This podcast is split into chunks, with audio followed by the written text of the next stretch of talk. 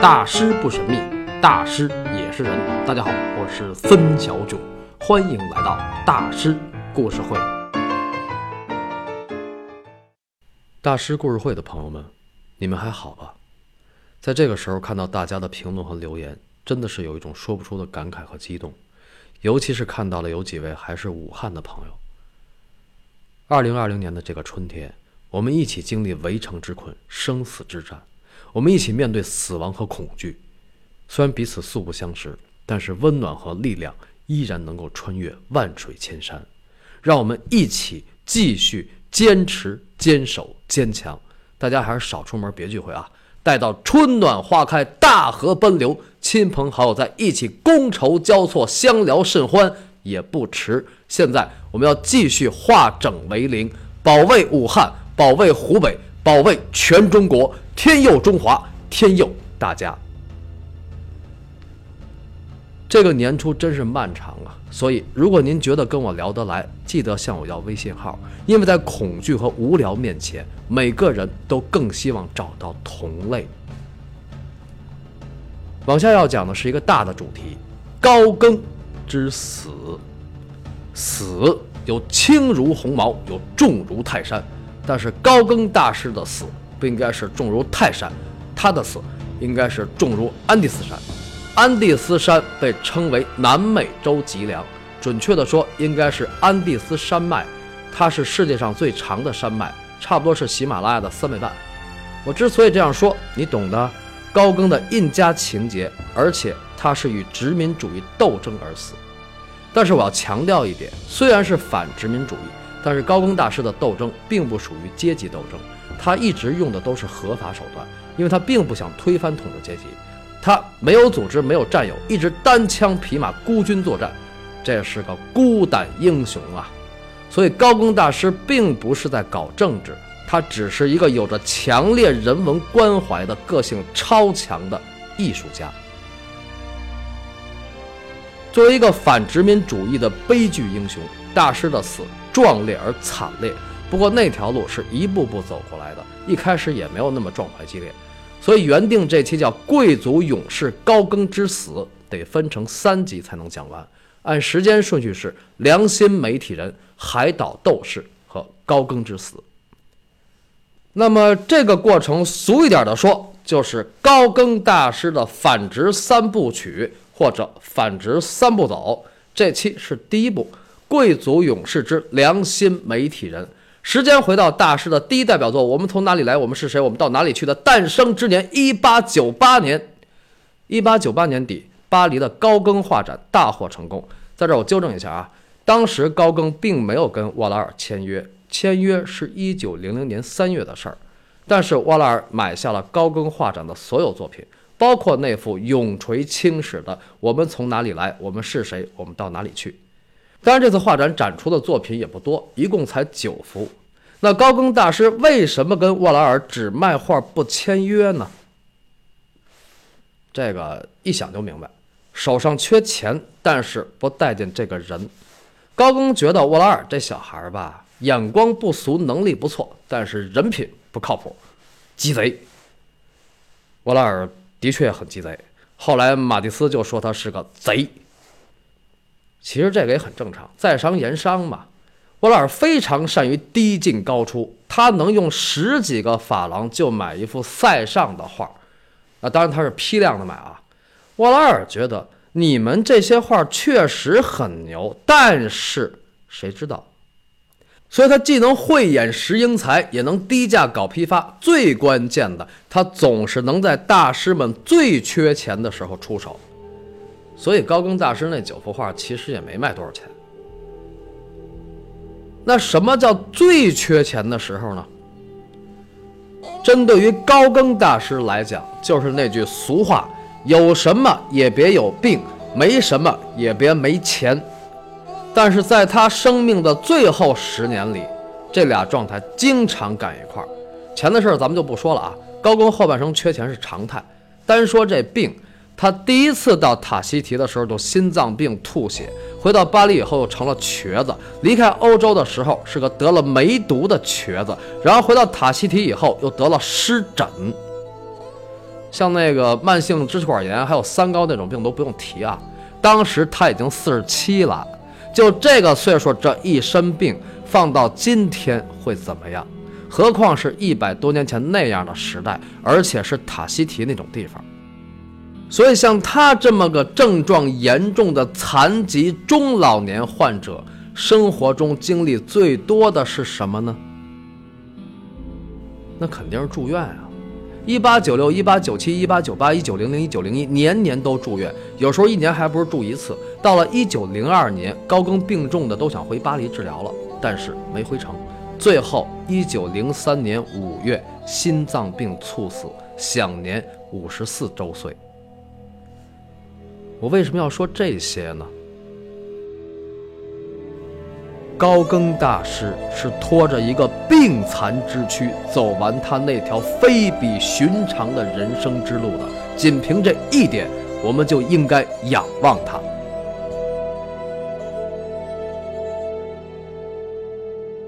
但是一个人要老住院，那就得想着生活得稳定点，得有基本保障，对吧？一八九八年，高更大师住院两回。年初自杀未遂也得住院调养啊，然后到了九月份又住院三个星期。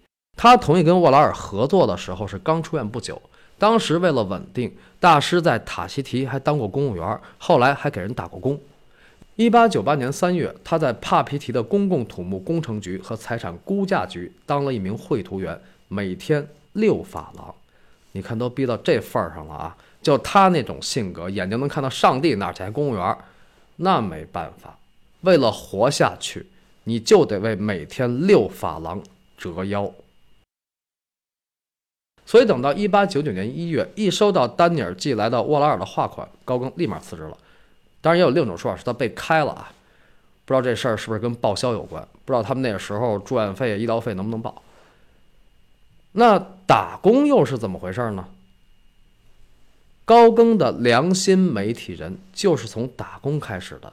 一八九九年六月，他协助一个朋友办了个纸媒，叫《胡风月刊》，有的资料翻译成“黄风”，还有的翻译成“崔风”。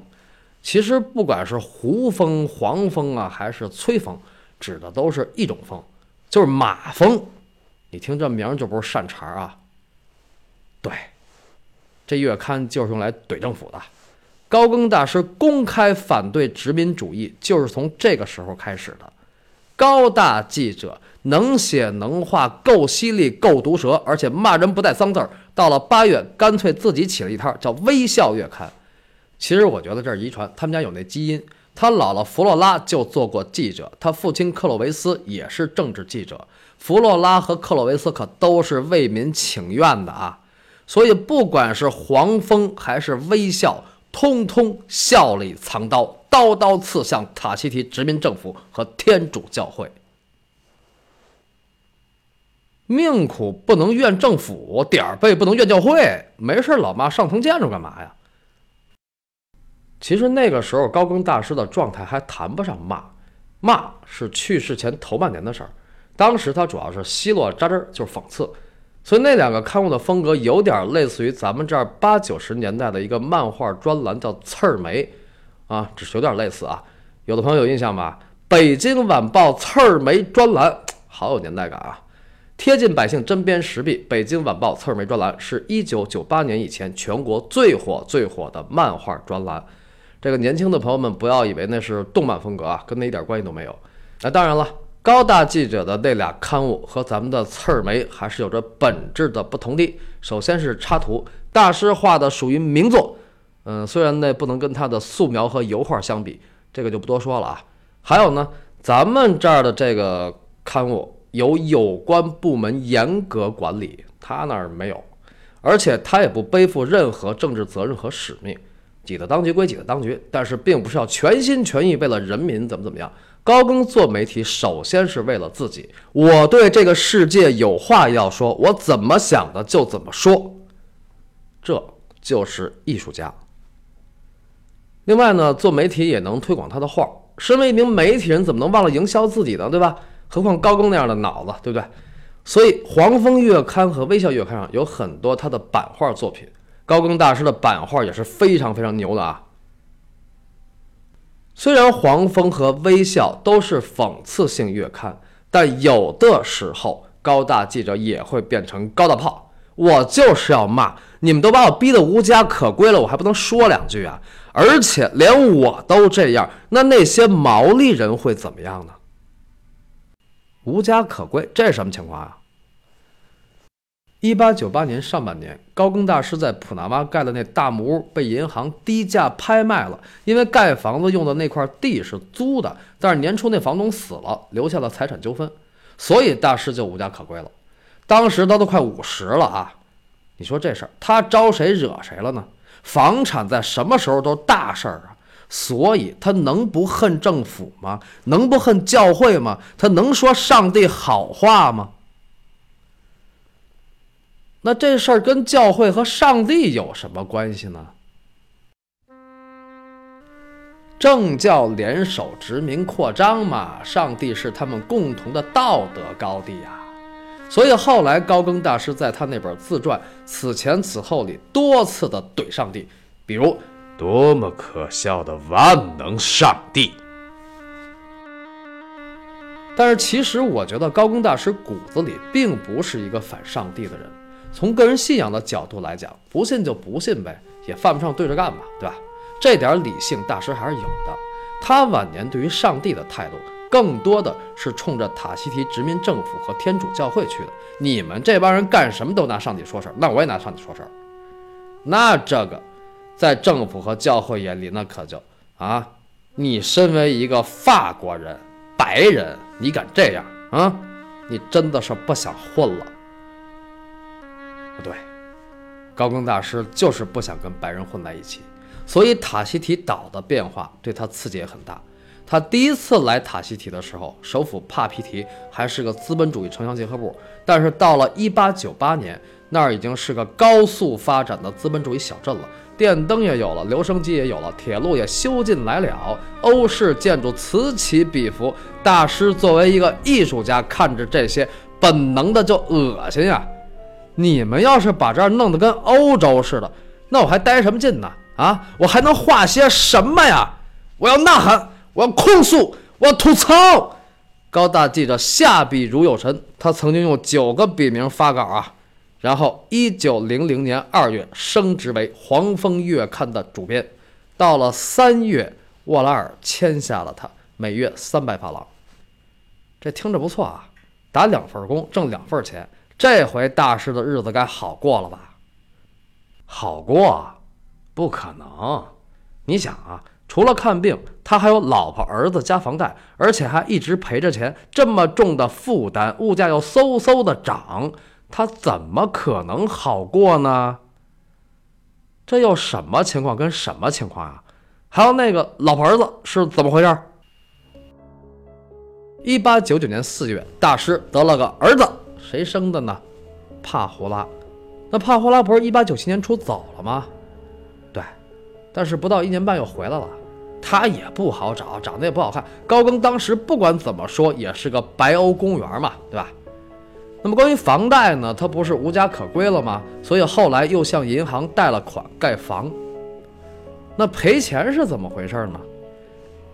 他自己办的那个微笑月刊，干往里砸钱，所以。大师当时整个就是一个中年白领创业啊，那这个压力啊，沃拉尔就是在这个时间点把他给签下来的。由于物价飞涨、资金短缺，《黄蜂月刊》和《微笑》后来都通通停刊。物价涨得快也是发展中地区的一个标志吧。但是表面上看这是资金问题，其实压根儿就不是钱的事儿。为什么呢？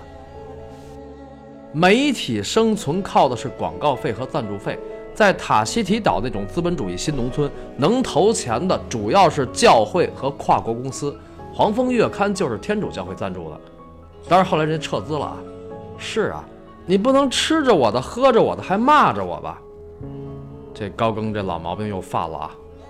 另外呢，大家都觉得殖民主义挺好的，我们修个铁路怎么了啊？要想富多修路。就你在这儿吟吟狂吠，所以高的主编的那两份月刊怎么能够不停刊呢？而且呢，大师做媒体虽然是想唤醒人民，但是塔希提岛的人民跟欧洲的人民是不一样的。欧洲无产阶级革命领袖振臂一呼，工人罢工起义，真刀真枪，巴黎公社。塔希提的毛利人民是从原始社会一步跨到殖民地，他们怎么可能有欧洲工人阶级那种觉悟呢？而且更重要、最重要的是，当地的毛利人跟法国殖民者之间没有血海深仇，因为他们没有被屠杀过。那看着白人那种生活又比自己讲究，他们怎么可能反政府呢？所以他们也觉得是高更有问题。你首都来的人怎么那么不爱国呀？啊，我们这儿以前那么落后，多亏了政府啊，来这儿搞建设、开工厂，我们才能上班，才能挣到钱，以后才能过上你们白人那种生活。我们也想喝红酒、住洋楼。你这么一瘸子，一天到晚不想着多挣点钱，就在那儿喝酒骂街，你就是一土匪、流氓、神经病。当人民。跟政府和教会站在一起的时候，大师就成了万人嫌。他给欧洲的朋友写信说：“随信附上一个文件，里边记录着我上个月发表的反对政府殖民主义的言论，但是政府对此没有采取任何行动，既没有起诉我，也没有人找我决斗。反正所有的人都认为我只是一个身无分文的穷光蛋，所有的人都想踩我一脚。”